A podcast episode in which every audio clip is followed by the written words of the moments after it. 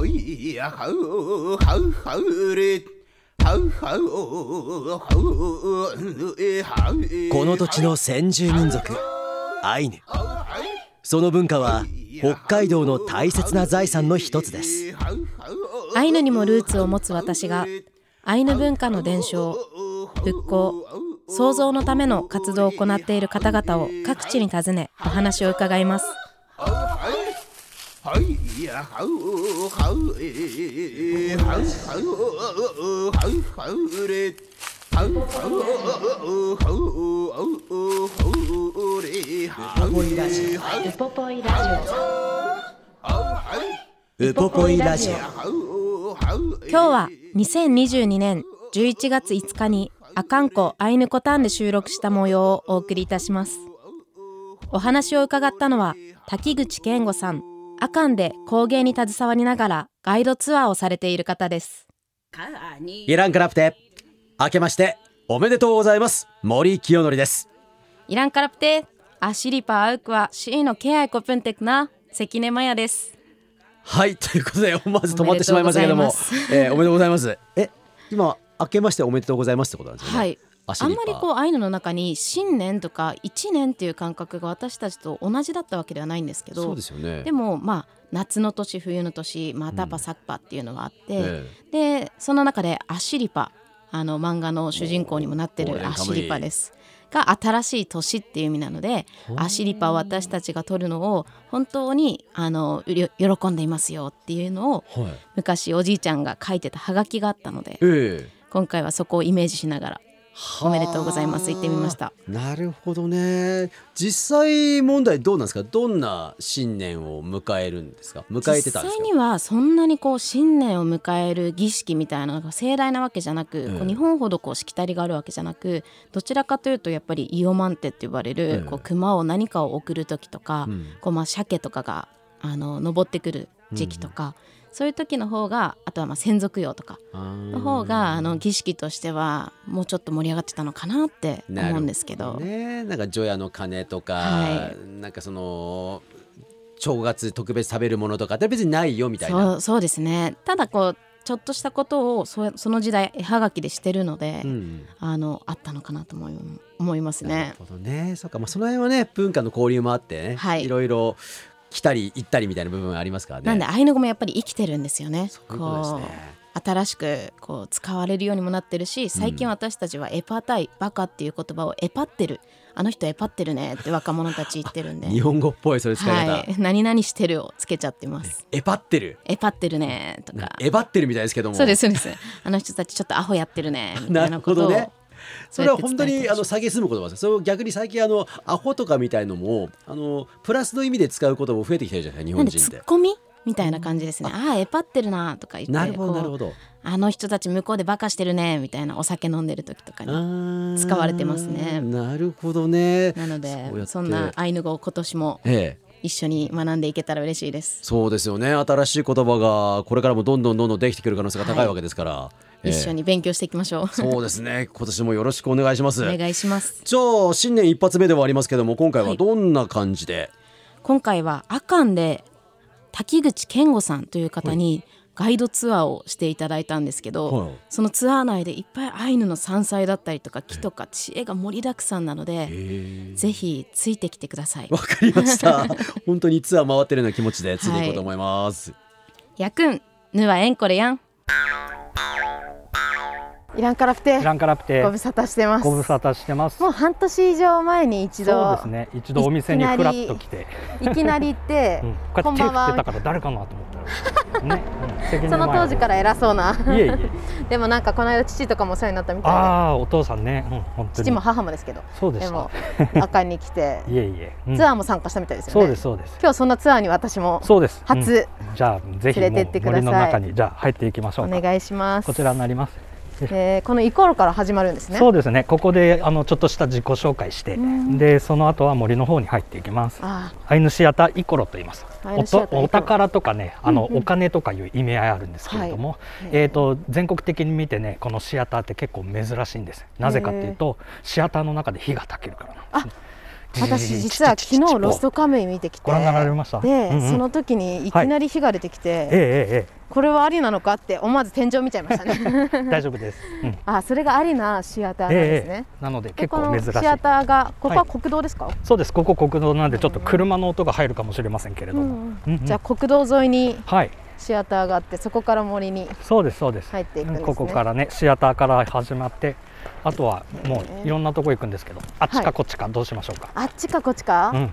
道路沿いに行くか湖の方に降りるかってことですか、まああのどっちらも。どちらも同じように湖の方にもう湖の方に曲がりたいです。じゃあこっち行きましょうね。はい、うん。お願いします。あっちでね毎回カムイ飲みしてるんですね。あじゃあそっちから行きますね。そっち行きますか？はい、うん。お願いします。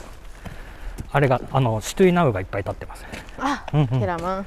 毎回毎回こう削ってね、うん、このツアーははい。季節問わずに、そうですね。3されてるんですか？月4月はちょっと休んでますけれども。あそうなんだ。ん。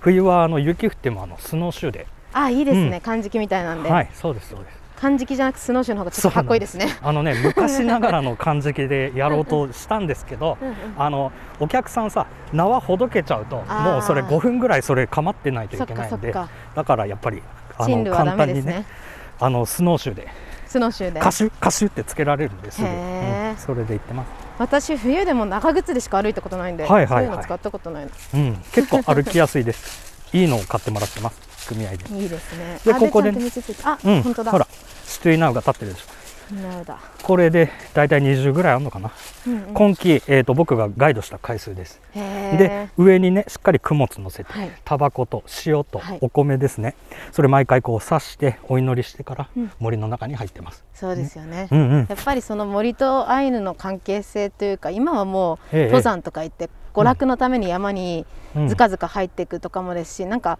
ある意味はい。私の先祖がやってきた関わり方っていうのをうんうん実際に体験できたりはい。考える機会って少なくなってると思うので、うんうんうん二豚にでもハンターでこう入る前にうんお酒を捧げてカムイ飲みする方とかがいて、でもその方ってそれだけで私すごいうん。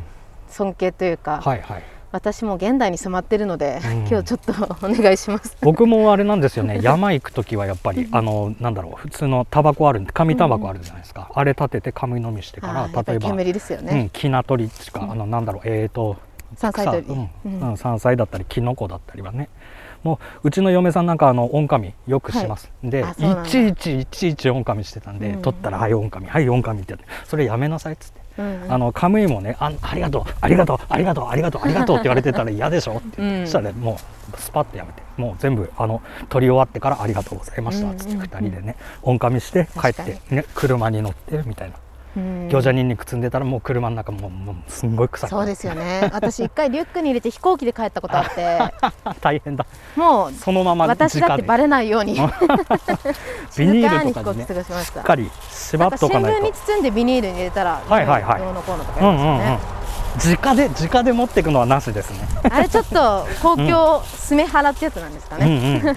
あのーまあ台風が北海道最近来るようになって木が崩れてしまったとか、はいはいそうやっていつもいろんなものをくれてた山が、うん。こう傷ついてる時にきちんとそこにお見舞いに行くというか、手を合わせたりとかうちの家族するんですよね。でそれが、うん。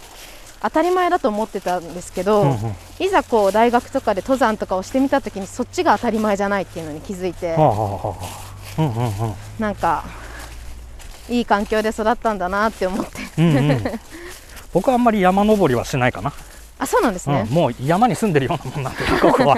ね山の上なんで、うんうん、そうですよね、うん。つい昨日とかも鹿もたくさん出てきて。そうですね。このコース中でねガイドしてる時もあのエゾシカ出てきたりもしますよ。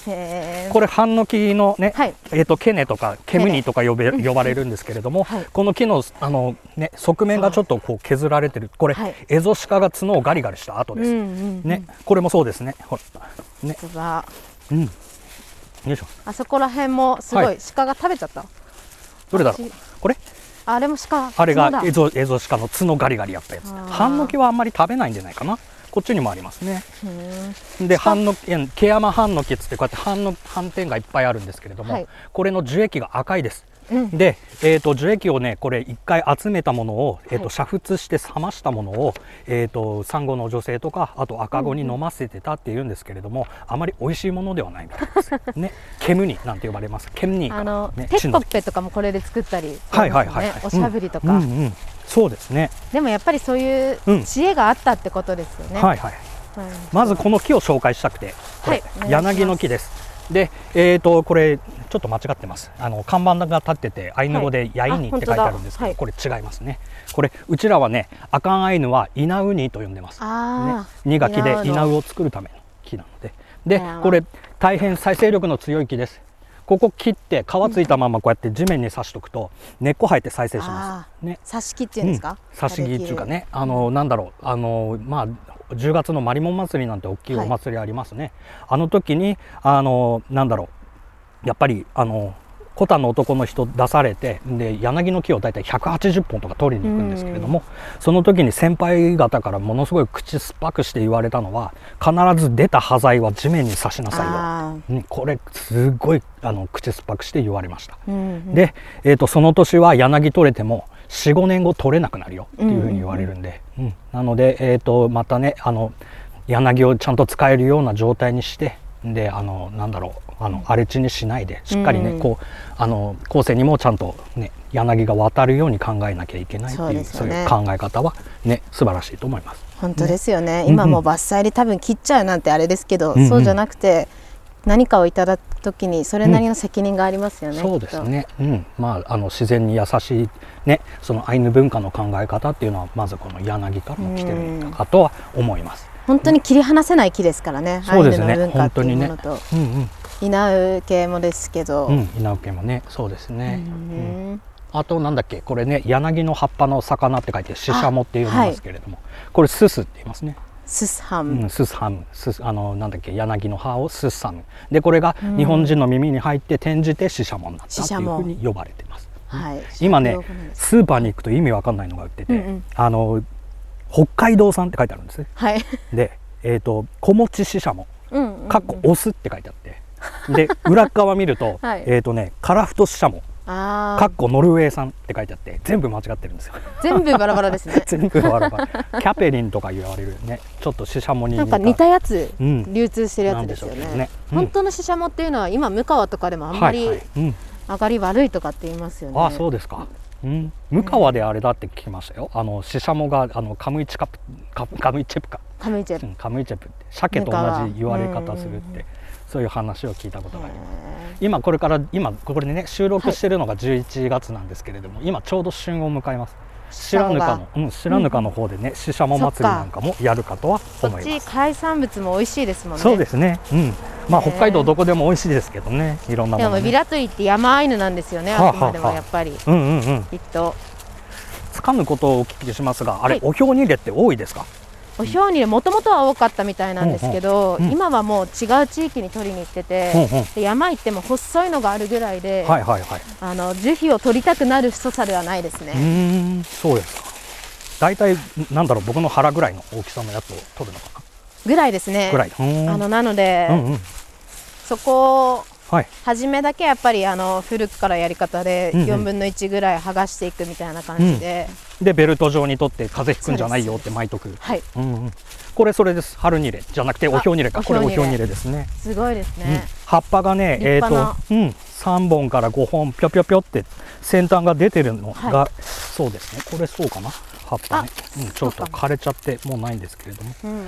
6月ぐらいにね下に刃物を入れてバリバリバリって剥がします、つるんって取れるんですけどね、うん、それを、えー、と大体温泉とかお水にね、えー、と3週間ぐらいつけて、内火を取ってでこれうちの嫁さんが作ったやつですけれども、はい。サラ肉がここにあ本当だ。ね、これ結構丈夫なもんで、あ本当だ、うんうん、これにすごいですよね。これに何でも入れてね。うんどんぐりやらくるみやらをこれの中に入れてうん。きのこなんかもねビニール袋じゃ胞子が落ちないからこのサラ肉に入れなさいなんて、ね、穴が開いてるのに、うん。しなさい、でもこれすごい立派なお表にで、うん、結結構構太いです。太いですよね、これねエゾシカ食べちゃうんでうん。大好きですよね、そうなんですよね。だからここ何も保護とかせずに。これはしないしてませんね。ただもうちょっと山の中行くとやっぱり、うん。あのここねあの前田一方園財団ってね、はい。あのそこが管理してる土地なので、だいたい3800ヘクタールの広い土地、ね、でその中でやっぱりあのエゾシカの食害って大変なもので、うんうんなので、えーとね、釧路の、えー、と教育大の附属小学校の小学生たちと一緒に、えー、と環境のねその保全の授業としてこういうおひょうにれにネットを巻いたりっていうこともしてます。あねー。うん本当大好きですもんね、うん、もうバリッとあの一周回ってね食べられちゃうとその木が枯れちゃいます。なんでうん。二豚にとかすごいのこう一周回ってるのがはいはい。6本ぐらいダダダダダってあららららら。すごい並んでるのとかがあって、あ鹿の糞。いっぱいあります。生々。うん。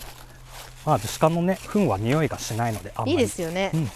この辺ね餃子にんにくなったりするんですよ。へえ、でガイド中にそれ食べて見せたりして,、うんうん。しています私の甥っ子が、もう2歳児ぐらいの頃から餃子に人々取ってきたら葉っぱ生のまま食べるんですよね、むしゃむしゃ。へえなんでだからうん。風邪ひかないのかなとか言って、あれねあの酪農家さんにものすごく嫌われますね、あそうなんですうん、か、あのなんだっけ牛の乳にも匂いが出ちゃうんで、うん、人間も食べ過ぎると体重に出るっていうんでね。人間もそうですよね、うん、餃子にんにく食べ過ぎると。やっぱでも春先にね一番で取れたの美味しいですけどね。美味しい、うんちなみに、はい。健吾さんはどこでこういう知識であったりとか、うんうん。あのツアーとか開始された経緯とか？うんうん、いやでもうあの全て失敗しながら、失敗しながら、うん、で勉強自分で勉強もねいろんなもの読みながらいろんな人に聞きながらやってあました。ー。じゃあこれまでの経験というか、はい積み重ねで。そうですね。で間違ったことも全て言ってます。で木にねこうやってあのなんだろう苔が蒸してるところが、そこが北になるよとかね。うんうんうん。それあの大抵間違ってるんですけどそれを最初説明してて、うんうん。他の方に「いやそれ間違ってんじゃないの健吾」って言われて、うん。うんあのなんだろうこう、えー、と東から日が上がって南通って西に沈みますね、はい。はい。なので結果的にこう北にこう苔が蒸すっていう考え方なんですけど、それやっぱりあの他のね ネイチャーガイドの人から言わせてもらったら「いや健吾違うぞ」ね。うん。あとあのこう木切ってその年輪の幅で北が分かる方角が分かるね。あうんうんあれも違うらしくて。そうなんですか、うんうん。でも丸木舟チップとか作る時って北を絶対下にしなさいとか、はいはいはい。あのトペニ、うん。あトペに楓ですね。トペニとかも、これラウラウですね今ある。ラウラウ。うん、ラウラウ P ラウラウ P ですねここの薬になるやつ。これ名前多くてねあの、えー、と天南賞蝦夷の高麗天南賞うん、マムマムシグサ。でこれブツブツラウラウピが出てきた時に、えー、と名前が変わって、えーとなんだっけ蛇の松明蛇の松明。ね、芋科で下に芋がなります。うん。で芋を半分に切ると中央の部分が黄色くなって、うんうんそそこが毒あー。でアイヌはそこを取り除いて食べてたっていうんですけど。美味しいって聞いたことあります、うん、これね食べたことないです。うんあの近所のおじいちゃんに「ケンゴラウラウ取ってこい」って言われて、はい。一緒に食べるべって誘われてるんですけど。で芋ねなったやつそれね彼が言うには半年乾燥させて、はい。直火で火で炙って焼いて食べるとものすごい栗とさつまいもの中間の味がして美味しいんだよっていうふうに言われますけれどもこれあのおすすめしません。全草が毒です。確かに。ね。真っで赤で、うん。あの毒にもなるし薬にもなるイメージですね。そうですね。真っ赤っかで目立ちますよね、うん。つぶつぶで、うんね。外側から歩いてても、うん、これ茎の部分あの去年ね僕ちょっと、あの興味本位で噛んでみたんですけど、はい。ここちょっと腫れちゃって赤く。あしびれて腫れて。これなんだろうってあの調べたらシュウ酸カルシウムっつってあのなんだろうこう顕微鏡で見るとあのガラスの針みたいなのがこういっぱいあってそれがここの口に刺さったみたいで。なのでそその痛いの知ってるんで僕もう芋なんかもうコリゴリ食べたくないです、ね、でもなんかあの、うん。この芋を炊き込みご飯にしたとかって話も聞いたことありますね美味しいみたいな、うんうん。いやでもアイヌあるあるなんですよ。例えばイケマなんてもね、ああーのペヌプなんかもそうなんですけどあれも中毒を起こします。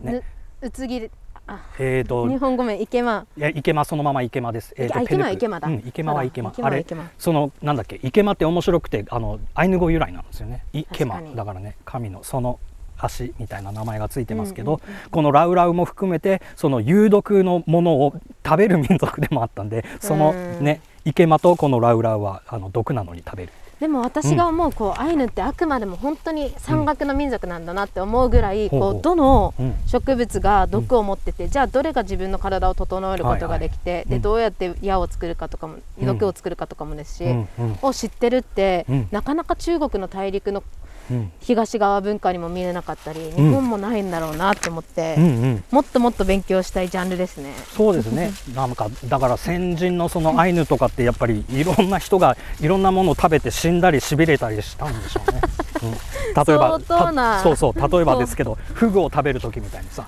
うん、フグあの皮取って食べるあ死んだって。確かに。でえっ、とかん死んだ。かんね すぐ死んじゃうんですけど。あら死んだ。うん、皮皮取らないで。あとはなんだろうこうね内臓取らなかったはい死んだと、はい。あでここで一旦森抜けて、うん、こっちの下のねあの道路を渡って、うん、白い看板あるとこかはい。ら下下がってきますね、あでこっちからさらに湖に近寄っていくんですね。そうです道路をこうやって。うん。へー。よいしょ。できるだけねあのアスファルトの上をあの歩かせたくなかったんですけれども、うんうんうん。やっぱりうまくいかなくてこのコース作りっていうのはね。まあそうですよね。やっぱりあの間違いがあってそれがどんどんどんどん洗練されて素晴らしいものができていくっていうのはそうだと思いますまさにねツアーとかもそうなんでしょうね。なんで場を重ねてうん。何回も、もう今回も今期で20回目とかっておっしゃっていたので、えもうその都度その都度新しく更新されてると思うので、えうん。皆さんが行く頃にははい。さらにバージョンアップしてると思いますね。なるほどね。だからアイヌ語の勉強もそれに近しいものがあるんでしょうね恥ずかしからず失敗を恐れずにどんどんどんどん使っていって、まあ、違ったらあじゃあこれ違うからってことで新しい正しいことを覚えていってみたいな繰り返しが。上達の近道なんでしょうね。私それを感じるのは鹿をさばく時おにあの昔やってたやり方を他の人の見たらこうやってやったらブロック肉きれいに取れるんだとかはいはい。あここのリンパをこうやって押していったら血抜き簡単なんだとかなんかそういうのをもう年々年々自分の中で美味しい鹿を作る技術をつけていってる気がして。なるほどね。あの嬉しいです。あの今すごくふーんと聞いてますけどね。全く実感わからないですけどね。その鹿さばくっていうのが。や人によって全然こう誰がさばいたかによっても味が変わりますね鹿は。聞。きますよね。血抜きちゃんとしなきゃみたいなはい。ハンターが撃った後からその後すぐからね死後チョークは死後硬直始まってみたいな感じでそうい具合に処置しないとっていうのは聞きますから。そうなんです、ええ。なので今回出てきた山菜とかこう薬っていう面でも多分そうですよね。こんぐらい食べたらちょっと肺になっちゃうからこんぐらいにしてこうって先人たちがみんなこう重ねてきてくれたから、今あのアイヌの知恵があるんだと思います、ね。適量っていうのが分かってきたわけですね、失敗した人いるって言ってましたもんね。いや命張ってますよ。でも医学だってそうですかね。そうですそうです。最初はもう本当自分たちの体を使ってみたいな人体実験が当たり前でしたから、はい、まあ、やはりそういう形でどんどんどんどん経験を蓄積していって、まあ、そもそも毒も薬も同じですから同根ですからね。そうですそうです。えうんその知恵がたくさん詰まってたんですけど、うん。行ってみたくなりました？え行きたいですね。実際に今お話だけ聞いてましたけどもそのものを見ながら山菜とかその木を眺めながら話を聞くとまたちょっと違う聞こえ方がしてくるんでしょうね。なんでこういろんな木の実とかいろんなものを口に入れて味見しながら回ってたので、はいはいなんで？大丈夫ですか？あの気づかないうちに毒とか渡されてませんかね？大丈夫ですかね？大丈夫です。もう甘いこうタラの芽の果実でした。タランボ、はい。タラタラの果実。すごい糖分が高いというお話をして。タラの果実のも食べたことないですね。なんで山菜でタラの芽の方はああいうのあんまり食べなかったらしいですよ、なんで果実までああいう市に行ってこうトゲのある木っていう言い方をして、タラの芽も言うしいろんなのこうトゲがあれば結構ああいうシニになってしまうみたいななるほどね。そっか、うん。食べるタイミングがまたちょっと違うんですね。違うみたいです。なるほど面白いなんで後半もまだまだツアー続くのでうん。聞いてください、やくんぬはえんこれやん。あれ後ろご覧ください、はい。縦線こう木に入ってるやつ、あれが、えー、とニブスと呼ばれます。これ倒裂ですねあの、はい。木が耐えられなくて寒さに耐えられなくてパーンって割れた後です。あの真冬とかに森から言うパーンって音ですね。ね。本当にあの YouTube なんかでもねあの音あ乗ってるんで。うんこの道路渡ったらすぐ歩きですね。そうですそうです、でえっ、となんだろうこうこれは割れてパーンって割れた後こはい。う巻き込みながら、うんうん。あの再生してる状態です。でうんこの倒裂自体で木が死ぬことはないっていうふうに呼ばれてます。ね。縦だからなんですかね繊維的に。ね、うん、そうですね。縦線でこう割れるのが多いですね。トドマツなんかだとねやっぱりあの松ヤニが多いのであのなんだろうこう、はい。あのかさぶたみたいにして治るっていう感じにね。そうです。よいしょやっぱりでもここはそはい。の古くからうん。公園としてですか？うーんといや3年ぐらい前にここコース決めてであのイオル再生事業って言ってね、あはい。そういうのの一つになってます釧路市ね。でもすごい立派な木が多いですね。これなんでしょう？シケレペニシケレペニ。じゃあ苦いんですね、うん、あのなんだっけ？これは木肌の木ですね。うん。大葉ってやつですね。大麦黄色いところですね。これ黄色いのがちょっとないんですけれどもこの辺の、えー、と釧路空港のたもとあたりでこう取ったシケレペがあります。食べてみますか？はいどうぞ。あシケレペの実ですね、うんよかった、うん。実です何？大麦だと思ったの？あの黄色の方また食べさせられるのかなと思って。食べさせられたの？実前。いやうちうん。染めに使うんで、はいはいはい。つも食べさせられるんですよ、うんうん。味見で。いただきます。これ同等のシケレペですね。キレペを乾燥させて。う、んうん。美味しい。みかんの皮噛んでるような味しますね、うんうん。これ北海道で珍しくてみかん科の木なんですよこれは有用でえっ、と木肌のねこの木肌が、あのゴリゴリ。ゴリゴリっていうかなんだろう。こうコルク質なんですよ。爪立てると、うんんううん。うん。なのでわかります。本当ですね。ね。なんであの、染めに使う時とかおはいはい。腹痛い時とか、木肌取ってこいって言われて、い私でもはい。はい木肌、あの歯でしか判断できなくて、うんうんうん。いつもどれどれって言いながら誰かについて歩いてたんで、うん。今日覚えていかないと。爪で爪立てるとコルク質なんです、うんでこの大麦ありますね、はい。これずっと煮込んでいくと奈良県でこういうダラニスケっていう丸薬になります。これも腹痛の特効薬。で丸薬でこうやってねあるんですけど一回うんどうぞどうぞ。食べてもいいです。あでも、うん。匂いはいいですか？うん、ちょっと。1回のね服用にね30粒。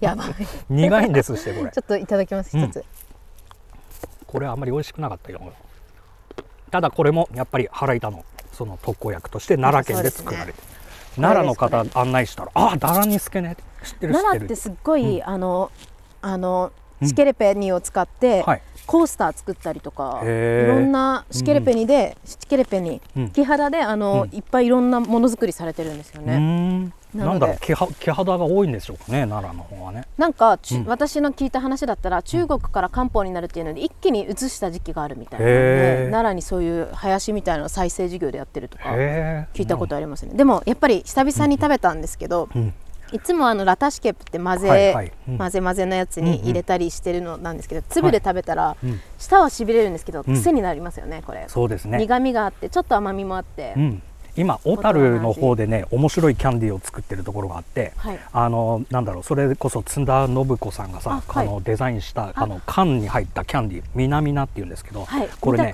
ハスカップと、はい。あと白樺のあの雫ですか、はい。水とあとはなんだっけそのシケレペも使ってて北海道のその面白いもんばっかりをこうね。混ぜてキャンディーになってるんですけどすごい長持ちする飴でキャンディーで。うんで1缶1000円ぐらいするんですけどそれガイドで出したいなと思いながらなかなかうまくできてなくて。でそれのね缶に書いてあるんですよね。ちょっと舌がピリピリするかもしれません。これはうんうんうんそのシケレペのその味ですっつってね。なんで私ケレペを使ったアイヌ料理を関東で再現したい時にわざと山椒とかを入れたりしますね、はあはあはあ。山椒とかでちょっとこのピリピリ感をうんうん。再現したいんですけど、なかなかこのうん。独特な個性のある味みたいな、カレーにね入れるとまた美味しいのかもしれませんね。やっぱり。ペカレーありますもんね、うん、香辛料としてうん。ね使うとやっぱり美味しいかと思います。でもここツアーいいですね、歩きながらいろんなこと知れるだけじゃなくて、ほらこれシケレペですね。そのまんま。これ本当だ。メタルなんでこれ落ちてねここにあります。よいしょ。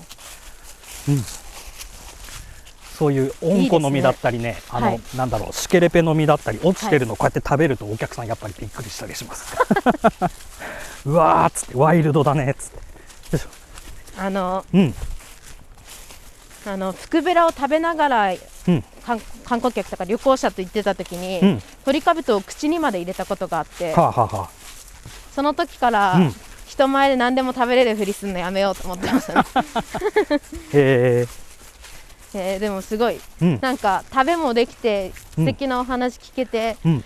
でなんて言うんですかこの空気感？うんなかなか現地まで来ないと味わえないですね。うん、森の中のね、あのーはい。なんだっけ、えー、と心地よい成分としてあの木からね木の葉っぱから出してるあの揮発成分があります。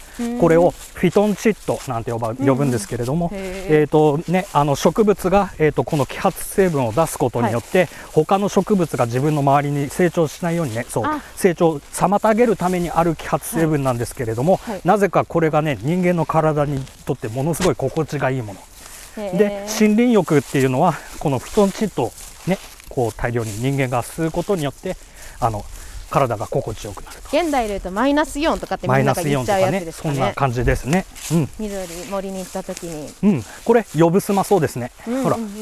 ご存知ですねでしょ、ででこれ。もここの状態じゃ私絶対気づけない気がします。まあ三角形のね葉っぱだったらわかるでしょ、はい。うん、で昔の呼ぶすまに似てるっつって。でこれ中こうやって中空なんです、こういう中空のものを大抵クッタルっていうふうに名前がついてるんですけれども、それでこのクッタルを使って何をするかっていうとこれ、はい。あのトペニです。トペにでこれ斜めにこうやって切り込み入れてって、はい。で下のね、えー、と切り込みの下にこれを逆さにしてペあのクッタルをこの中空の植物を逆さにして樹液を集めます、うん。で例えば、えー、と春先の残雪が残ってる時なんかにこれを刺しときます雪にね。あー。で翌朝に行ってこれアイスキャントリーとして食べたっていうへねー。お話が残ってます。でそうなんトペニってついてるだけあってやっぱり甘いの知ってたんですねアイヌもね、これトペっえーとてトペが甘いですうん。ね、トペンペお菓子とかね、うんうんでこれってあのなんだっけえっ、と出てこない煮込んでったらメープルになる。っていうね、うん。アイヌも私毎年薪ストーブなんでこれを毎年冬3月2月4月ぐらいのうんうん楽しみとして、うんうん。ビッグマンのはいはい。何リットル入るんですかねあれ。あれ4 4リットルぐらい入るやつをやって、はいはいはい。もう今なんでチューブなんですけど、をやって、うん朝行ったらちゃんとこう溢れ出てこっちつららになってるんですよね。出る南向きの木だったら、多分そこをキャンディーにしてたってことですよね。あのそうですね、うん、これの中に入れて、うん、で筒状のこういうなんだろう植物の中に入れて、はいそれあの凍らせてで、アイスキャンディーにして食べてたっていう話は聞いてます。ねただあコ煮込んだロコタン。らもう100分の1ぐらいになっちゃいますよね、何十分の1とかにそうなっちゃいますよね。本当にね。ちょっとほんのりだけ甘い。ビッグマンこう抱えて帰ったはずなのに 煮込んだらうん1人分のメープルシロップとかになるう。ん。ですよね、手間はかかりそうですね。でも昔の人のその木の名前の付け方もやっぱり面白いですよね。木ですか？針のある木だったり、うん。こう甘い木だったりくねにだったり。週にくねにもですね、うん。ね。くになる木、うん。弓になる木ですね、うんうん。一位ですか？1位。はいはいはい。1位そうです。おなんだ。これはあのなんだっけ？グズベリーですねこれ。外来種、うん、で近所のアイヌ語ペラペラのおじいちゃんに、はい。グズベリーってアイヌ語でなんて言うの？って聞いたらグズベリーだって言ってました。そのまま外来種なんですよね。この間メガネをアイヌ語でなんて言おうって話で、はあメンカネだとかなんはあ。はあかメンカネ。ちょっとアイヌ語っぽい感じで、うん。車をクンルマって呼んだりね。クンルマでもそういうの多いですからね、うんうん。馬うんまとかはいはい。新しく入ってきたの、うん。これ1位ですね。1位だ。上に赤い実がなってます1位ってやっぱりしなやかで強いからうん苦になるんですか、そうみたいですね。この辺から切って火で炙りながら少しずつ曲げてって夢にします。ぱみたいに。うん1位の木はでも分かりやすいですよね。そうですね。赤い実がついて。でもこんな立派な大きな1位もすごいですね、これマヤさんさこれはい。別名をラルマニって呼ぶんですけど、なぜラルマって呼ぶかわかりますか、分かんない僕もわかんないんです。よ僕も分かんないです、うん、いろんな人来るんでその度はいに聞いてるんですけれどもわかんなくて、ラルマラルマ。なんでこの針葉樹だけラルマって眉毛眉毛の木っていうふうに言うのかがわからない。ねこの歯が針葉樹で眉毛みたいなゲジゲジだからですか、ながそれは、えー、とうちのヒロのヒロシさんが言ってましたけどね、うん、そうやって言ってたけど。気が合うかもしれないです、でもなんかはい、意外と関東だったらすごい大切にされてる木でも、うん。北海道だったら逆とか、うん。なんか本当にその土地でどういう生活様式で生きてるのかで、うん、どの木に名前がついてるかとかって全然違いますよね。うんうんうんうん。なるほどなんかね生活に本当に必要なものにしかさそのアイヌ語の名前を与えなかった植物とかにもね、うん。うんうん、虫とかかわいそうなぐらいないですからね。うんうん。そうだな。でそのあの季節によってさその、はい。い、ろいろあのなんだろう取れるものを例えば植物とか動物にはい。つけてたのが面白いですよね、ああ、そっか。例えばね緑シジミって5センチぐらいの蝶がいます、はい。ね。蝶々これ大体5月6月とかにあの飛ぶんですけれども、でこれがちっちゃい黒いやつですそうか。黒いは黒いやつで、でこれ緑シジミって呼ばれててアイヌ語でスプンモレウレウと言います。ああ、スプーンなんだ。スプーンなんです。それが、えー、とスプーンつってあのウグイですね。ウグイウグイが、あの旬を迎える時にそれスプーンモレウレウが飛ぶっていうふうに呼ばれてます。スプーンのモレウレウなんですうんね。モレウレウでえっ、となんだっけ福寿草ありますね、はい。あれチライアパッポって呼ばれてて、うんうんであのチライって伊藤のことですね。魚辺に鬼の。あれが旬を迎える時にその福寿草が咲くから。だからあのアイヌ語でチライアパッポでそのシーズン感っていうんですか、季節感なんかをそのアイヌはそのいろんなものに動物とか昆虫に名前をつけてたっていうね、あとは確かに。そちょうどこが大事ですけどね、うん。すごい。これ枯れちゃってわかんないんですけどこれはい半ン草と言います。半ン草。半ン草。これ、えー、とペカンペクッタルって呼ばれてて、うん、そう。これ8月のあのなんだろうお盆ぐらいに黄色い花が咲くんですけれども、はい。アイヌはこの黄色い花が鳴る時にペカンペが旬だよっていうふうにうん。ねそれなんだろう季ペ節感を。カンペって皮脂の実っていうんですか、ね、そうです。日本語だとひしの実です、うん、僕持ってますよ本当ですか、うんひしの実お客さんに人方面も沼地もなければ、はいはい。皮脂の実もないみたいな、ひしもないんだ。全くないですねここにね阿寒湖にそのひしの実の伝説があってはい。これペカンペがプカプカと浮いてたと。でトウコロカメ湖の神様がこれ間違って踏んでしまった、あね。はい。そしたら血が出て痛い。で頭に来たねその湖の神様はこのペカンペを持って、えー、と南東の方角に思いっきり投げます、そしたら、うん、このペカンペが行き着いた場所がトウロ湖でトウロ湖ではこの皮脂が取れるようになってそれからは阿寒湖ではこの皮脂が取れなくなってしまった。っていうお話があります。うん。でそれでねぶん投げた後このペカンペをその、あのトウコロカムイがまだ頭に来てて、はい。もうむしゃむしゃイライラしててその辺のあのよしありますね、はい。水草を掴んで取ってぐじゃぐじゃぐじゃって丸めて湖阿寒湖の湖にバーンって投げつけたのがマリモになった。そういう伝説があります。へうんうんー。じゃあ皮脂の実がはい後々、うん。あでも皮脂の実確かにこうトゲトゲしてて私も小さい頃剥く時にやりたくなかったイメージありますね、包丁でねこう入れてって、うん。であのご飯と一緒に炊いたりするとすごいホクホクして美味しいんですけど、ね、なんでもうビラトリ方面取れないんで、うんうんもう私10年近く皮脂の実のご飯食べてない気がしあます、本当に？ペカンペは美味しい、うん。あっちのトウロ行くとやっぱりいっぱい取れるんでそうなんだ。知り合いに今年は送ってもらって、うん。ペカンペ、ペカンペ皮脂の実ですね、うんうん。であのガイド中にもねあの、はい。茹でたやつあのお客さんに食べさせたりさ。ちょっとホクホクというか、ハサミで切ってあげて、うん。へえでもやっぱりこう歩いてるとうん。北海道ってはい歩いてるだけでこううん。必要な木とかもたくさんあって、うんうん。食材というか食べるものには恵まれてますよね、うんうんうんうんなんかよく寒い地域なんではいはい。食べるの大変そうとか言われたりもするんですけど、うんうん。寒い地域だからこその食性で保存もできるし、うん夏の間にきちんと適した量取っとけばうん。うんいいんですよね。ルイベとかね また面白いですよね。あのうん凍らせて。溶ける食べ物、ねうん。凍った食べ物じゃなくて溶ける食べ物っていうね。えーすごい勉強になる。ね。あれもなんかあの言い方が違う。ね。凍った食べ物じゃなくて溶ける食べ物だよっていうねでなんかその言い回しって面白いですよね。いや本当ですね。例えば、えー、とインドの方のタミル語なんかでさすっごい優しくていい人のことを冷たい人って言うんだよ。あー。でなんでかっていうとあの向こうの気候が関わってるから。あ暑いでしょ？だからペタって触るとひんやりしてる方のね、人の方がやっぱりそれで言ったらやっぱりアイヌがヤチ坊主を嫌がるのもなんとなくわかりますよね。地獄が灼熱じゃないのも 地獄が灼熱だったらアイヌだったら嬉しいですもんね。うん。もうすべてがあれ逆逆転してるんでしたっけ、そうですね。うん。夏に熱いものを飲んで、向こうは真逆って言いますうんもんね。うんうんうん。あそこに島あるの分かります？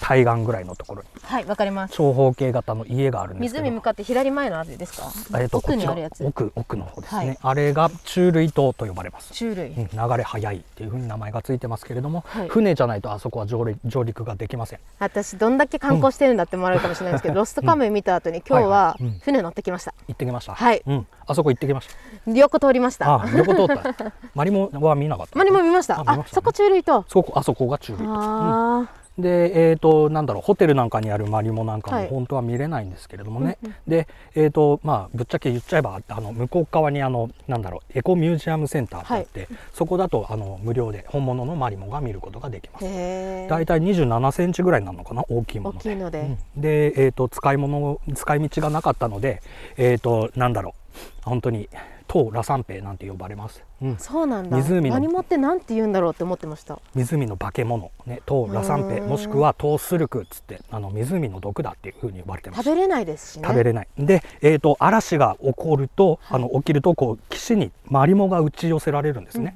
で、えー、とアイヌは魚が取れなくなったことをあのなんだろう嵐のせいにしないでマリモのせいにしてたなので湖の化け物とかさ言われが悪いあの湖の毒なんていう風な呼ばれ方をしてます。で、えー、と無理やり使った例としてはねマリモを絞ってうんうん。で針刺しにしてた。ああ。でもしくはえっ、とね大きいマリモ取ってきて、はい。半分に切って中くり抜いて乾燥させて帽子にしてたへえでもそれおしゃれそう。おしゃれそうね。いいですね。茶色くなるんですけどねマリモもね。ちょっとなんかあの、うんうん。関東の下北とかそういうとこ行ったらありそうですよね。茶色い。マリモ棒みたいな。茶色くなってるこう、うん。何ハットっていうんですかあの。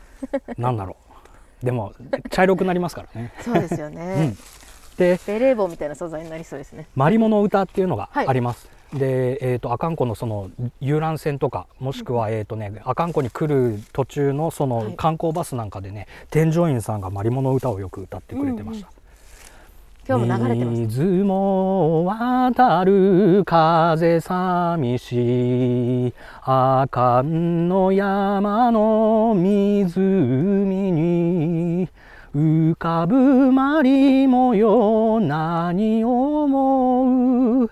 マリモよマリモ緑のマリモ。これをアイヌ語にしたのが、へえ遠かたれらすはやいこに死ぬ。アンコラカンヌプリトータ死人トラサンペネコンヤカイキトラサンペトラサンペ死人トラサンペこういう曲になります。ね。マリモのマリモの歌流れてました、今日も。聞きました。聞きました、これ知らないとアカンコでモグリだって言われますね。アカンコの人じゃないってね。あそこ白鳥います、いますね、うん。ネタッチリ。今日はまだ午前中ちょっとガイドがあったんですけど、はい。その時は7羽ぐらいいて白鳥もやっぱりたくさんいますか、うーんと、うん、最近来てますね渡り鳥ですからね。冬になったら、これあのアユシニですね。これはえっ、となんだっけ？タラ。の木で今実がなってます。あこれめちゃめちゃい甘いんですよね。ウコギ科の植物で。でで下のところ下の方が甘い。で、うんうんうん。あのねお父さん関根の、あのケンジさんもこれ食べてかれました。これ下の方が甘いんだよって言ってたのがケンジさん。で父が言ってました？言ってました、なんかここではい。アユシニの近くに蜂の巣ができるって言いますよね、甘いからかな？なんか蜂がアユシニで蜂作るら蜂蜜作るらしい。ですあいいんですか？いただいちゃって。どうん。これもやっぱりシケレペと同じ真っ黒い。でもちっちゃいシケレペよりもちっちゃい実ですねちょっとだけ甘いですね。下の方が甘い。めっちゃ甘いですよ、甘いでしょ？う、うん、これ、うん。あの鳥も食べるんですが鳥にまだ見つかってないのかな？上にまだね。美味しい。立派なタラ抜きですね、うんこれタラ抜きあのなぜかあのハシナウっつってねこれハシナウ作るとあの魚がものすごい喜ぶっていうふうに呼ばれてます。へー8月にねあのなんだっけ、えー、とカパチェップのみってやるんですけれども、その時にねこの湖岸湖湖北の方かはい。湖の北の方にイベシベツ川って魚がね産卵する場所があるんです、はい。そこの両岸にそのあのハシナウっていうのを立ててもらってます。へ、うん。一般の人入れないんで。そうすると魚が、魚が喜ぶあの稲ウになるっていうこのねへー。アユシニがね。あれハリゲリの木も同じ名前なんですよね、うんうんうシニっつってね。なんでなんですかね？あのね養木の時にね橋、はいああのなんだっけえっ、と線の木ね、うんうんハリギリはこういうふうにトゲがいっぱいあるんですあよりますあります。で成長するにつれてボコボコとしたああいう幹になるんですよね。ああ、そうなんだ。あれはね、えー、と確か丸木舟にされてました、線の木はもう、うんうん。あの木目がまっすぐでものすごい硬いんです。そうですね。で木彫りとかでも嫌がられる、結構硬いんでねやっぱりね、うん。ただあのなんだろう日本の人はやっぱりこの木を使って針切りを使って下駄を作ってたり、ねしたそうですでも、アイヌって大雑把なぐらいこのタランボみたいな木の肌にトゲがあるものとか、いろんなものをアユシニでまとめますよね、うんうん、トゲのある木。ね。でもうん。春になったら芽も美味しくて、はい、あの芽うん、でもアイヌあんまり食べなかったって言いますよね芽をあまりタ食べなかったっていう話は僕も聞きます。ランボ私も聞いたことあります、うんね。うん。えでもすごい。うん。じゃあこうやって木のはい。こともされてたら、うん。木彫とかもすごい生きますか？その知識というか。うーん。まあそうですね。うんなんかでもガイド始めた頃ってやっぱりそういう樹木の識別も分かんなくて。でちょっとずつ学んでって。もうで何年ぐらいになるんですか？今もう三4年目ぐらい。四年3目ぐらい。年うん4年目ぐらいになりますね。私失敗しながら、うん、いろいろと。父が面白かったぞ。あってずっと言ってますしたよ。いや助かりま3す回ぐらい言われましたよ。いや本当に。いやいやいや。父も山大好きで、うんうん。や大好きというかずっと山で働いてたんで、はいはい。私が十何歳になるまで。うんうんなんでうん。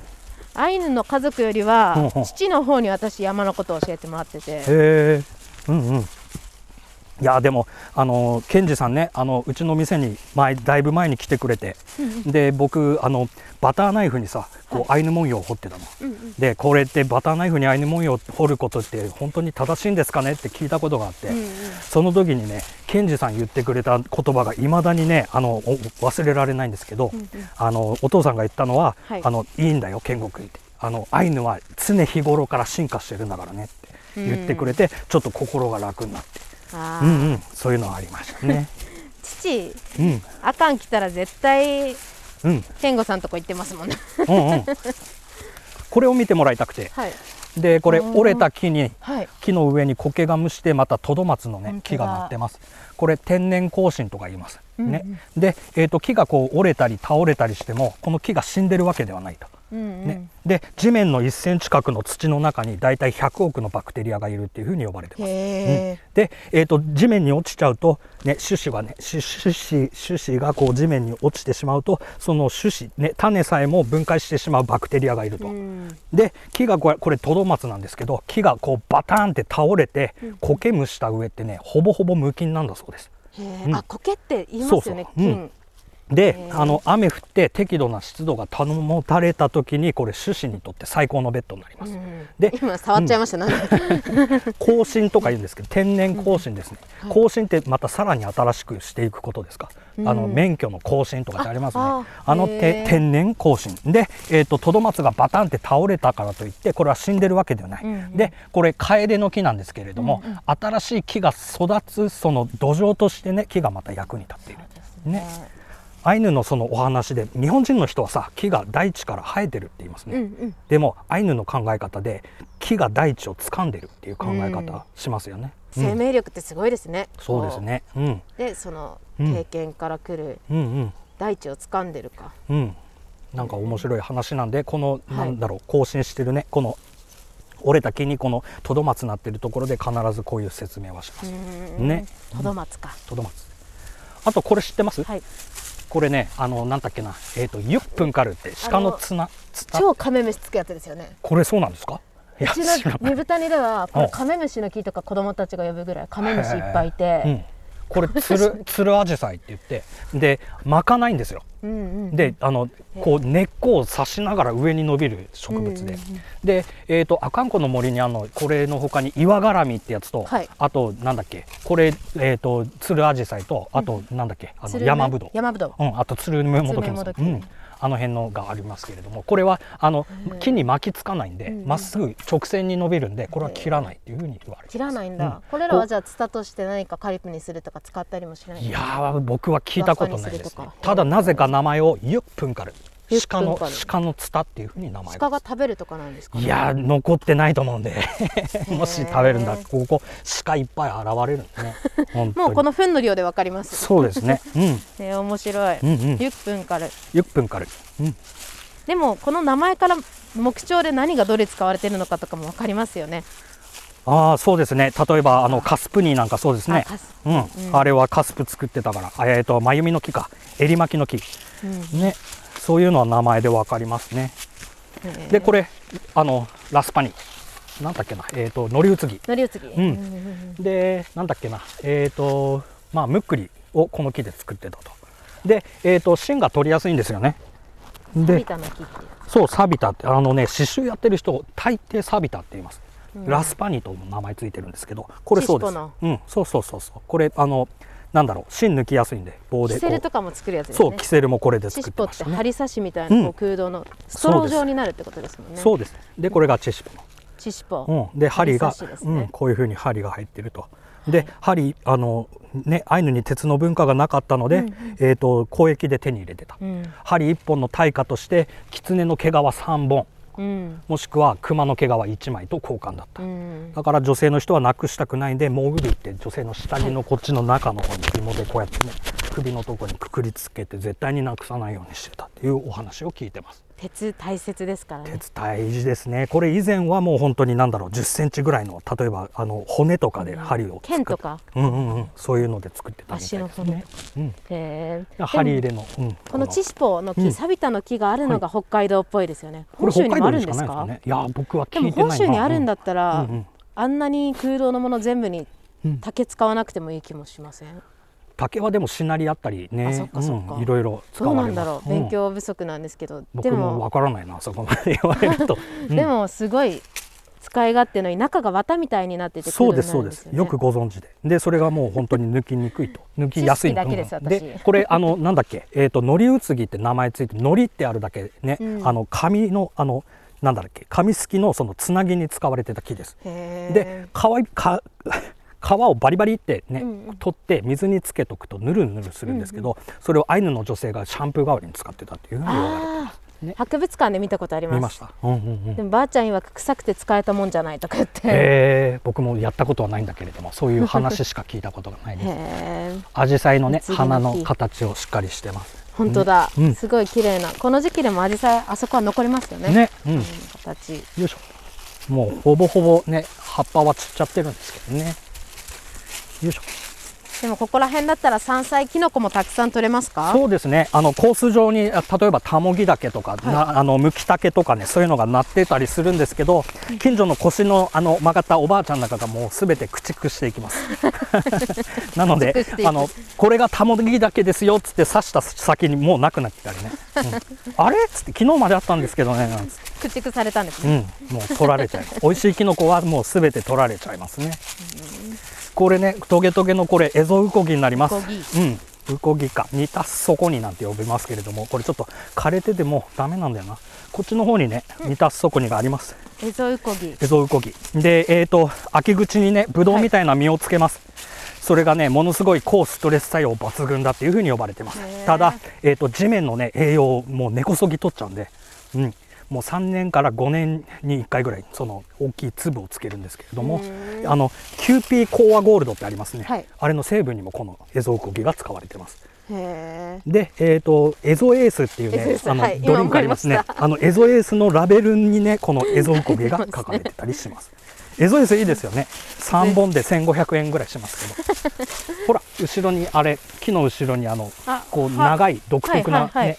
あれなんだっけクマゲラが開けた食痕になります、で、えー、とクマゲラ自体をチプタチカプカムイなんて言うんですけどね。チッタチカうん。あのなんだっけあの丸木舟を掘る神様だっていうふカうにれますコンコンじゃないです。カララララってやります。あのカミキリムシのね、幼虫なんかを食べたいがために、えっ、と枯れ木にこういうふうに穴を開ける。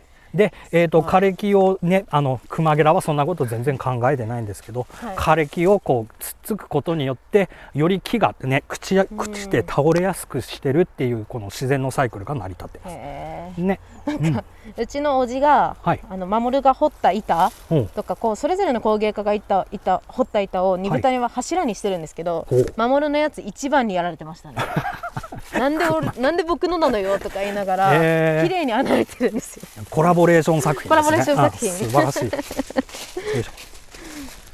へえでもた健吾さんもう、はい昔からずっとあかん生まれあかん育ちなんですか？あかんそうですねこの辺で小中まではいました。うん。中学出てからは一旦離れてそうです。で、また戻ってきて、えっ、と、まあ、下手くそな木彫りをしてましたよ。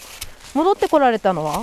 えっ、と、二十歳ぐらいかな。二十歳前後うん、うん、うん。でもやっぱり一回離れるんですかねそうですね。うん。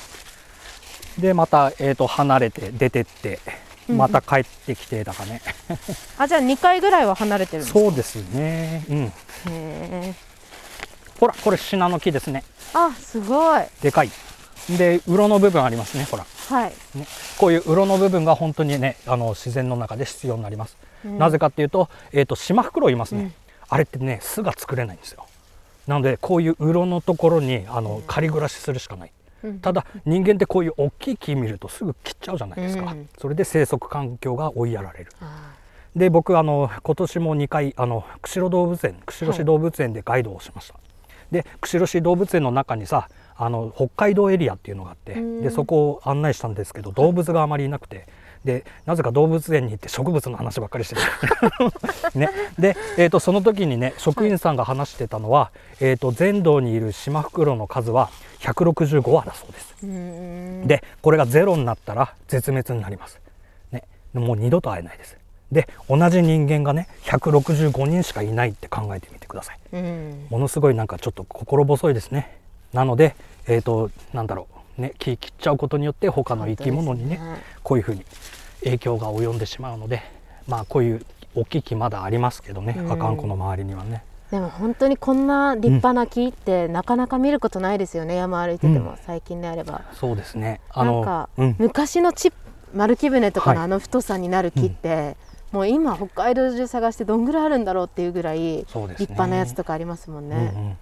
昔のなんだっけ白糠であの漁師やってたそのアイヌが使ってた、その丸木舟の大きさがあのなんだっけ相撲取りあの余裕であぐらかいて2人横に並んだへえうんうん。丸木舟ですからね。ね。一本の木からできててですもんね、うん。うんなのでこういう本当に大きなうん。うんある意味本当役割を果たしてる木みたいなのを残していかないといけないですよね。うんうんあの亡くなった藤戸武樹さんって、うんうんあの熊掘りのね、はい。有名なあの方があの阿寒湖で掘っててであのもうちょっとあのしんどいなと思うと手鹿の方にあの車で、あのバイクかな？三輪のバイクかなんかで乗ってあのちょっとドライブに出かける。でその時にねあのなんだろうこの辺の木は昭和の木ばっかりだなって言ってた。って、うん。昭和の木っていう言い方ね。そうですよあね。それもしかしたらあ竹木さんなんかものすごいでっかい木を昔見てたのかもしれないるのかもしれないですね。うんうん、よいしょ。本当ですよね。うんもう今全部うん。カラマツとかうん。買えですからね。今ねここの阿寒湖もねあのこの辺の森って新興根高林って呼ばれてるんです、あのえーとね、針葉樹の割合を7にして、あと 3, 3を、えー、と広葉広葉樹樹。にしようかっていうね。そういう取り組みを、えー、と前田一歩園さんが行ってます。でもなんか私の先祖が本当はたくさん大事にしてきたはずのことって、うんこういう場がないとなかなか聞くこともなければ、学べることもないと思うので、うん、なんか今度もっといっぱい子どもたちも連れてきて、はいはい。ツアーしてもらいたいですね。うんうん、ぜひぜひ。うん、で、えっ、と、アイヌヒどうやってつけてたの？つうと、今度こっち、これ、うん春ニレです。ね、これチキサニと言います。色彩に、うん、チキサって、いや、まあ、つまりこういうことですよね。こう、あの、切りもみ状にして、えっ、と、なんだろう、火つけてたのがアイヌ絵にも載ってます。うんね。で、これ面白い伝説あって、あの、なんだっけ、あの、チキサニ姫なんですよね。で、女性の神になってます。で、えー、とかコタンカラカムイっつって国づくりのカムイがいましたと、でそのコタンカラカムイが天と地を一番最初に分けた時に大地に降りてきた一番最初の、ね木でした。これが、えー、とハルニレ姫って呼ばれてて、チキサニ姫。でえらいべっぴんさんらしいです、うん。ものすごい美人でであのこう降りてきあの地面に降りてったそのチキサニ姫をカムイの上の世界ね天上の世界からいろんな神様があのもう羨望の眼差しでこう見てたと。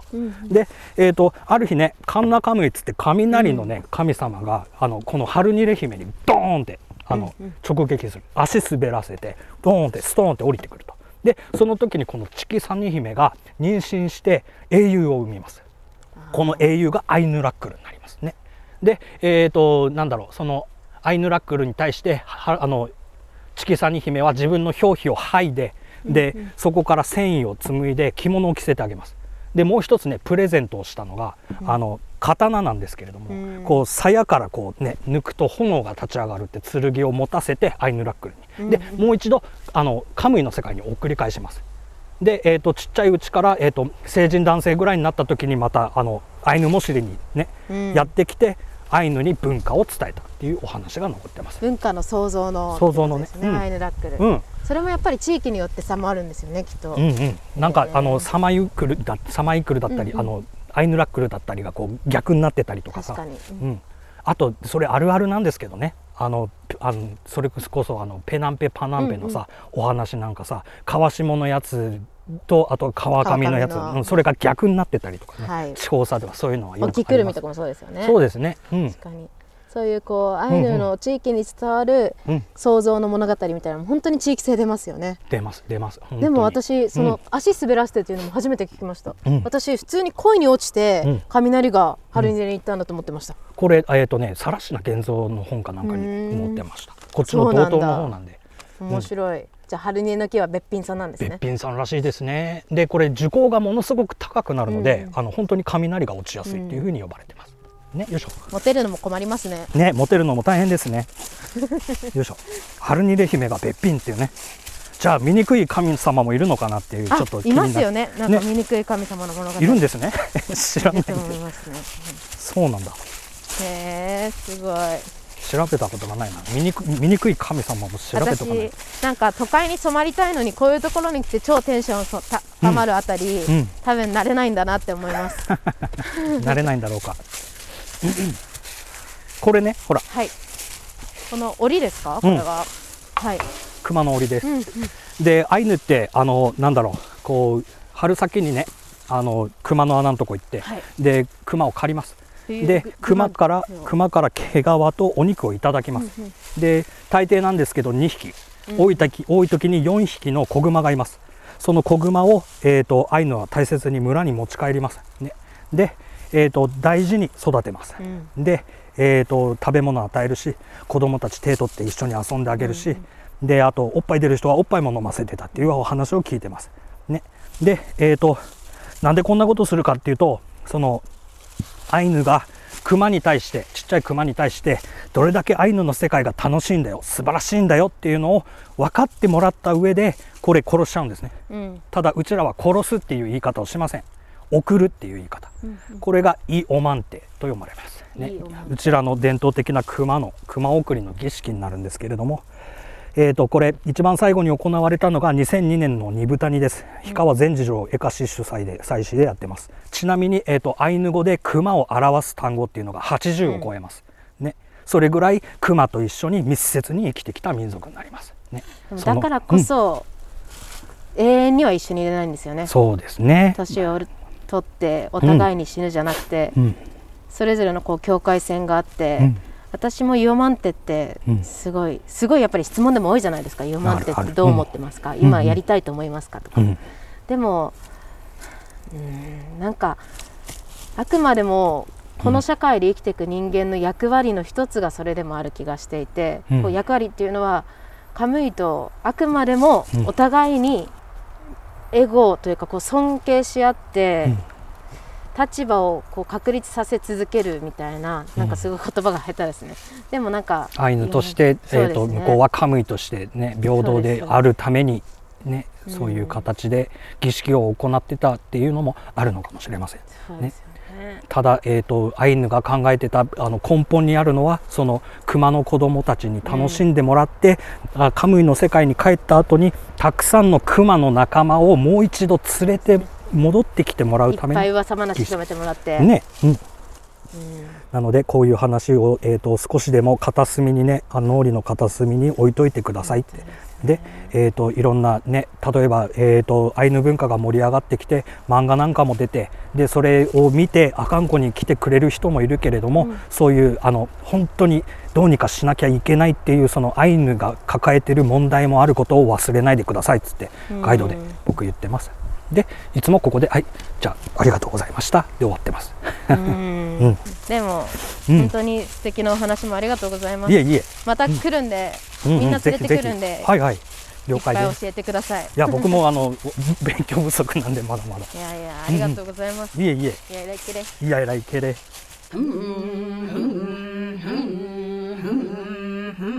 いかがでしたか？いやもうよどみなく、はい。い、ろんな情報が今頭の中に突き刺さってきまして。森さんは森林浴とかされますか？好きですけどね、えー確かにあのぼーっとしてると気持ちいいですよね気持ちいいです。私よく感じるのがこう山での知恵をつけてったら、ん。私がす月生活するのに例えば10万15万必要だったところを5万に落としていける気がするんですよね。ほうほうほうほう。そしたらこう自分がもっと自由になっていける気がして二豚にとか田舎で育ってよかったなって思うのは5万あれば生きていけるだろうっていうこう 自由さ。ななるほど。そこの自信みたいなの大好きです。なるほどね。あんまりでも森の中に入るとその金額的なこと考えなくなるけどね。そうですそうです。なんで必要最低限私携帯大好きなんでネットフリックス見れてとかこういろいろあって 5万あればって思ってます。まあ森の中でもね場所によっては電波飛んできてますからね、はい。最近はそういうとこ多いですから。そうかそういう楽しみ方もね、はい。森自信になりますよ、ね森林浴しながらね好きな映画見るのもありじゃないですか。ありですありです。ね何でもかんでもありですから。もう何でもありです。なので、あの今回話してた熊もなんですけど、うちのばあちゃんも熊をあの2匹ぐらい育てたとかって言ってて、はいはい。なんか本当に私たちにとっては身近なんですけど今はもうニュースの中でクマが出没したとかっていうぐらい大事件ですよね。じゃないですか。ね。ただやっぱりおっしゃってたみたいにクマを表す言葉は80以上。80ってましたね。酔っ払いグマとか前足が長いクマ赤毛のクマいろんなクマがいてそれぞれ性格があるんですけどへ世界観がやっぱり言葉には現れてますよね。えなるほどね。でもやっぱそこまで言葉があるっていうことはやっぱそれだけあの密着愛の人たちとしっかり近しいところで存在してたってことですよね。でも重要だったんだと思います。